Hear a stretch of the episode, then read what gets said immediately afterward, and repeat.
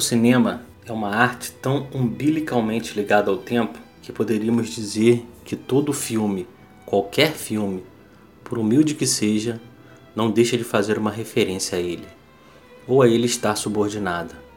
É de sua natureza. O cinema torna presente o que já desapareceu, traz de volta à vida monumentos que não mais existem, modas que já passaram, pessoas que morreram. Em certo sentido, a fotografia, técnica mais antiga e da qual o cinema deriva, também faz isso, com uma diferença e vantagem para o cinema. Ele traz de volta à vida não apenas as formas mortas, mas seu movimento e sua duração. Luiz Anin Oríquio, O Estado de São Paulo, 17 de março de 2012. Tendo isso em vista, perguntei para Daniel Fernandes, que é professor e autor do belíssimo livro Farol de Sanidade, quais os filmes que ele indicaria para assistirmos na quarentena. Como é muito peculiar de sua inteligência e sensibilidade, Daniel nos deixa nesse episódio dicas preciosíssimas de filmes para este tempo, apesar de difícil, muito oportuno para reflexões desse tipo. A música que ouvimos ao fundo é um trecho da Paixão de São Mateus de Bach, usado como trilha sonora do filme O Sacrifício de Andrei Tarkovsky.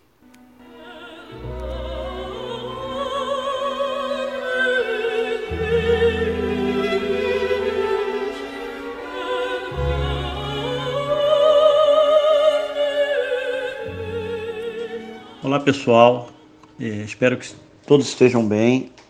É, o meu amigo camponês pediu que eu, que eu indicasse e comentasse alguns filmes é, que pudesse nos levar à reflexão, sobretudo em tempos de Covid-19. Então eu escolhi quatro filmes aqui bem bacanas, eu acho que vocês, vocês vão gostar muito. O primeiro deles chama O Sétimo Selo, de 1957, é um filme do Bergman. O Sétimo Selo é, é um grande filme né, é para o nosso tempo. Eu penso assim, o Bergman ele conta a história de um, de um cavaleiro medieval que está voltando das cruzadas, um cavaleiro que regressa das cruzadas, e ele encontra a Europa do século XIV debaixo do, do, do flagelo da peste negra. Né? No caminho de volta para casa, ele encontra a própria morte, ele está chegando assim na praia e a morte é, é, aparece na frente dele, e, e eles travam um diálogo e começam a, a jogar xadrez, né? Eles começam a travar uma partida de xadrez. É, o cavaleiro ele vence algumas, algumas rodadas, é, mas o, o filme ele, ele deixa muito claro que o, que o cavaleiro, ele mesmo conseguindo se esquivar aqui e ali da morte, ele não vai ter um destino diferente dos demais, né? Porque é o destino que nos espera, né? É, o Bergman ele, ele procurou fazer uma ponte entre a Idade Média e o, os questionamentos existenciais do mundo contemporâneo. E é, isso é bem interessante no filme, né? É, o filme é sempre atual, porque essas indagações elas são permanentes no espírito humano e isso é que torna o filme bacana. Aí continua também atual porque coloca a questão sempre fundamental, né, do sentido da vida, porque o personagem principal, esse cavaleiro, ele percorre o filme inteiro né, é, se questionando, querendo saber se a vida realmente tem sentido. É, isso significa que todas as épocas são ocasiões para se buscar né, o significado da existência. É, e a nossa época não menos, né? É, essa procura ela é constante no espírito humano, sobretudo agora. É, o cavaleiro ele representa então aqueles que, que estão atrás do, do significado da vida. Ele é um buscador, né, como todos nós. É, há pessoas que se fecham é, para essa busca, né, mas o cavaleiro não, ele é uma, uma alma aberta, ele está disponível, não é? e ele parte em busca do, do sentido. Mas o filme também ele ele traz também um outro grupo de, de personagens, é, um jovem casal que aparece em diversos momentos. É, esse casal, ele, na realidade, é uma família. Você tem, tem o pai, tem a mãe, tem um filhinho, um bebezinho. E é interessante esse casal, porque o, o pai ele, ele é um artista né? É, aparentemente ingênuo, né? O personagem, é, aparentemente louco também. É, a princípio, assim, quando você se depara com o personagem, você pensa que é um sujeito maluco, mas não é. É só aparência. Tá? Esse personagem ele tinha tinha visões espirituais, ele falava sobre a presença de, de anjos, ele, ele via a Virgem Maria. E a mulher dele, né, ela desconfiava um pouco. Né, ela era um pouco cética a respeito disso, ela não tinha certeza, ela não sabia se acreditava ou não no marido. É, e sempre olhava para ele com uma certa desconfiança, como se ele fosse assim uma pessoa é, dada à ingenuidade, né? E essa família, ela era a espinha dorsal de uma tropa de artistas populares né, que, que viajavam pelas cidades para divertir as pessoas, comum, né? Sobre, e em tempo de peste, isso que é interessante. Eles viajavam, tentavam levar alegria às pessoas num tempo como aquele. É, o mais interessante é que eles viviam despreocupados, mesmo diante do, do avanço da peste negra. Né? Eles não demonstravam temor, né? viviam é, alegres, né? não estavam presos né, ao, ídolo do medo. E, e por isso eles procuravam é, maneiras de, de, espalhar o amor de Deus. Né? É, isso é, é, bacana nesse, nessa família que, que atravessa né, a, a história do filme. Né? Eles desfrutavam do amor de Deus e isso impedia o desespero. Né? É, é, e por isso eles procuravam levar esse amor né, às outras pessoas né, que, estavam atemorizadas né, diante do, do avanço da peste.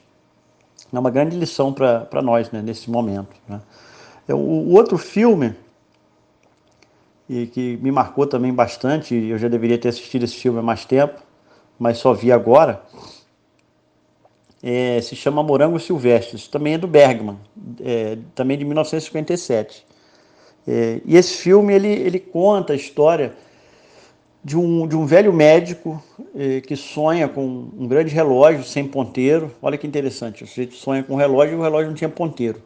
E subitamente o personagem fica apavorado, porque para ele aquilo era um sinal de que ele já não tinha muito tempo, né? porque a morte se aproximava. É por isso aí o simbolismo do, do relógio sem ponteiro, né? ou seja, não, não tem mais tempo. O tempo, tempo acabou. E ele pressentiu isso. Ele se deu conta de que o tempo é, havia passado e que ele havia envelhecido, né? E concluiu que de fato, né, a vida é passageira. Então o filme é, portanto, uma, uma outra meditação do Bergman sobre o sentido da vida. Mas é também um filme sobre o tempo, sobre a memória, sobre o envelhecimento.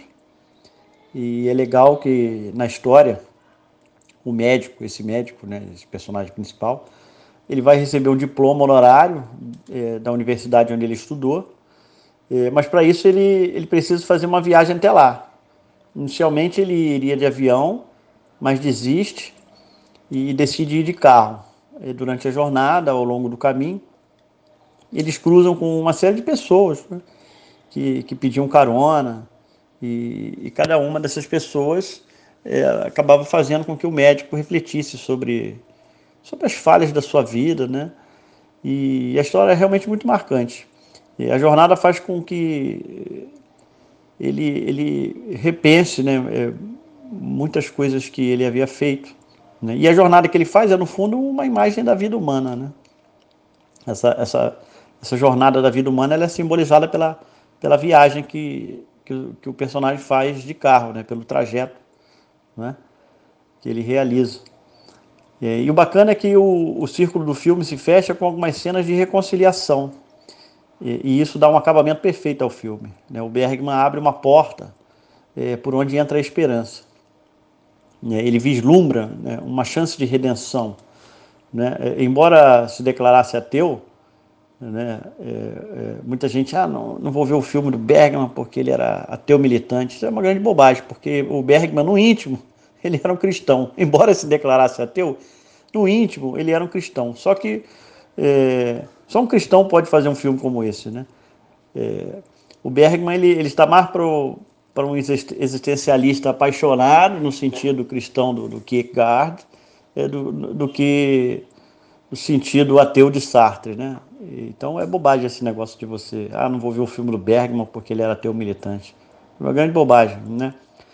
É, se não houvesse um, um, uma esperança cristã no íntimo do Bergman, ele não faria um filme como esse aqui, onde ele vislumbra uma chance de redenção né, no final do filme.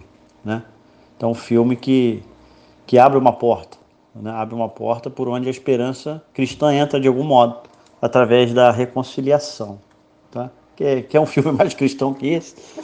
Né? E o terceiro filme é também um outro filme fantástico, né? É, de 1941, se chama Cidadão Kane, um grande clássico. É um filme do, do Orson Welles. Né? O Cidadão Kane é um filme muito sugestivo porque ele, ele pode ser visto de muitas perspectivas diferentes, né? porque, porque é um filme muito rico, cheio de camadas. Né? É, Cidadão Kane ele é supostamente baseado na vida de um magnata do jornalismo e conta então a história de um sujeito chamado Charles Foster Kane, é um menino pobre que acaba se tornando um dos homens mais ricos do mundo. É, e o filme então ele aborda o mistério é, do homem, né, de quase todos os ângulos possíveis, é, exceto a religião. Né, o tema religioso, ele é uma espécie de sujeito oculto no filme, né? Ele não aparece, mas se você olhar direitinho, ele está lá. Então o filme aborda o tema do amor, da felicidade, é, do dinheiro, do, do poder, do, do sexo, do, do, casamento, do divórcio, é, do desespero, da morte. É, criado à margem da própria família, o, o personagem ele cresceu cheio de frustrações, né? Privado do amor familiar, sobrecarregado depois por muito dinheiro e poder. Ele acabou crescendo com um desejo voraz de ser amado. Então ele era um sujeito muito carente. Só que com o tempo ele se tornou extremamente arrogante, ele tinha tudo que queria e tudo, e tudo aquilo que ele não tinha, ele não media esforço para conquistar, né? passando por cima das pessoas, manipulando as consciências né? por meio da imprensa. É, e a sua vida é, ela é trágica, né? a tragédia é, da, da, sua vida ela simboliza o lado sombrio é, da busca pela felicidade mundana, né? com casamentos fracassados, amizades desfeitas, é, aspirações políticas frustradas é, aquisitividade voraz, isolamento, desespero. Né? O magnata tem tudo, mas a riqueza e o poder é, corrompeu a sua alma. Né? Então o filme ele acaba colocando para gente aquela grande questão colocada por Jesus no Evangelho, né? É de que vale o homem ganhar o mundo inteiro e perder a sua alma. Né? Então essa reflexão já está patente no filme e, e, é interessante que vocês assistam, né? Muito bacana esse filme. E por fim, é, gostaria de comentar um último filme, um filme mais recente, um filme russo que se chama Ostrov. É, me parece que a tradução dessa palavra russa é, é, a ilha, né? Ostrov, a ilha. É um filme de 2006 e eu considero um dos filmes mais profundos que eu já vi. O filme começa com uma cena que se passa durante a Segunda Guerra Mundial. Na ocasião, um marinheiro russo e, e, o seu capitão eles foram capturados né, por um batalhão nazista um marinheiro, ele que estava cheio de medo de morrer, implorou misericórdia aos nazistas. É, o oficial alemão então disse que se ele quisesse permanecer vivo, ele tinha que matar o seu próprio capitão. Ele atirou e o sujeito caiu no mar, mas não mostra se o capitão morreu ou não. Isso aí fica em, em, em aberto, né? E eu não vou contar o que, que acontece, senão eu vou dar spoiler do filme. Mas depois disso, o marinheiro reaparece três décadas depois, como um monge é, penitente, levando uma vida ascética bastante severa. É, julgando apressadamente, a impressão que nós temos é que esse monge, né, que era, o, era chamado de Padre Anatoly, esse monge penitente, a, princípio nós pensamos que se trata de um tolo, um sujeito que ficou maluco, é, mas aqui não tem nada a ver com isso, entendeu? Aqui nós temos que enxergar isso à luz é, é, daquela figura chave da tradição popular literária da Rússia, né? que nós que eles chamam de louco de Deus, né? Então esse sujeito que parecia tolo na realidade era um, um louco de Deus, né? Figura chave né? na tradição popular e literária dos russos. É, existe a crença né, de que Deus fala aos homens através dos é, Yurodiv, né, que, que em russo significa justamente isso, louco, pobre de espírito, bem-aventurado. Então esse personagem ele era um penitente, mas ele fazia tudo com alegria. Né? O pessoal do mosteiro, os outros monges, o encaravam com uma certa estranheza, como se, se ele fosse uma espécie de bobo alegre, um brincalhão, parecia passar até dos limites. mas tudo que ele fazia tinha um propósito espiritual. O padre Anatólio ele via a realidade espiritual das coisas, né? Mas a reputação de santidade do padre havia se espalhado de tal maneira é, e todos os dias ele recebia muita gente assim que, que ia pedir conselho é, e era um santo mesmo, né? Então ele, essa santidade dele atraía é, muitos visitantes, muitas pessoas em busca de conselho e orientação espiritual. E tem uma cena bem interessante também no filme, que é a cena em que o guia do mosteiro ele havia ficado sem casa por causa de um incêndio. E aí ele então se muda para a sala das caldeiras, onde o padre Anatoly vivia, lá no meio do carvão. É, e aí esse guia do mosteiro ele chegou lá se gabando de que ele poderia viver como eremita, podia levar uma vida ascética né, dura. É, só que a sala fedia carvão e às vezes o ambiente era tomado pela fumaça e tal. Só que o guia do mosteiro chegou lá na, na sala das caldeiras com um casacão todo luxuoso, um cobertor de luxo, com botas de couro forrada com lã.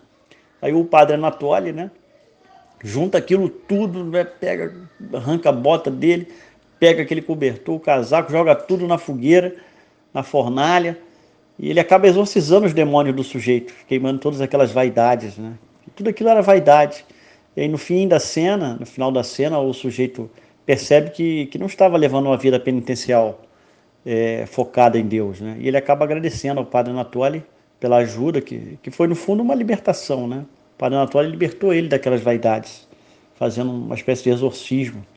Então um filme muito bacana sobre santidade, sobre a penitência centrada em Deus um filmaço, um filmaço assim, me surpreendeu muito. É, e eu não vou contar mais para não perder a graça, né? Esse filme vocês podem até assistir no YouTube, tem lá legendado. É um filme muito bacana de se ver. Vou ficar por aqui, pessoal. Espero que tenham gostado aí do, do, das indicações. Espero que vocês também assistam, né? Um abraço, meu amigo Sérgio. Um abraço a todos vocês aí. Fiquem com Deus.